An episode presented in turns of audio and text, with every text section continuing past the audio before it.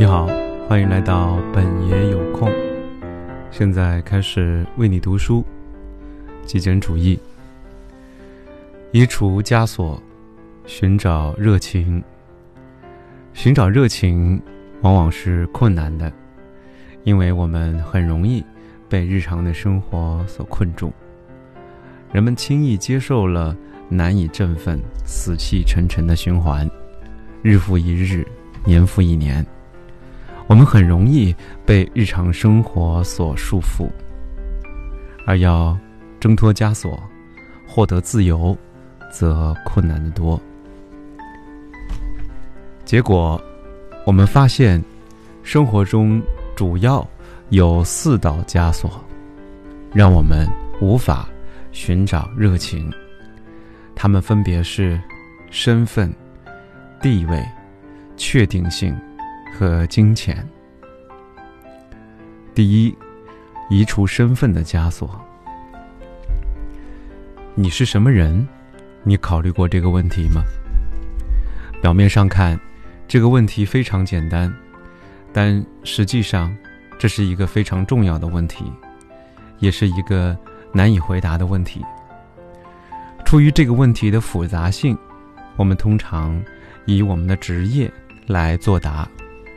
我是一名律师，我是一名教师，我是一名会计师，我是一名全职母亲。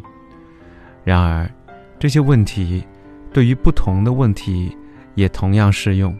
比如说，你是做什么的，或者你大多数时间都在做什么。而我们为这些头衔、标签赋予了太多的意义，用它们来表示。我就是这样的一个人，这就成了问题。一旦将你的职业认定为你是什么人，这个问题的答案，你就很难做其他事情。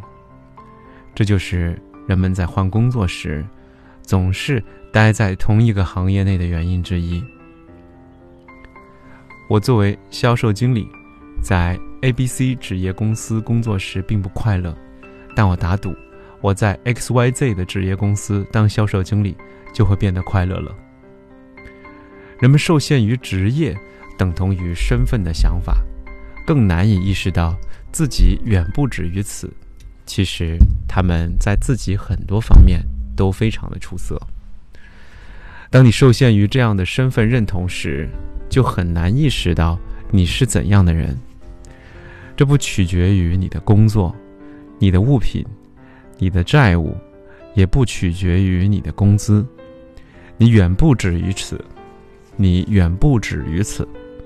你是一个兄弟，一个父亲，一个母亲，一个姐妹，一个爱人，一个伴侣，一个朋友，一个创造者，一个贡献者，一个贡献者，一个人能做的那么多。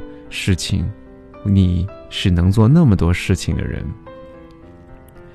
对我们而言，这就意味着积极的用更多有意义的身份来证明自己，而不是受限于那些主管或经理之类的头衔。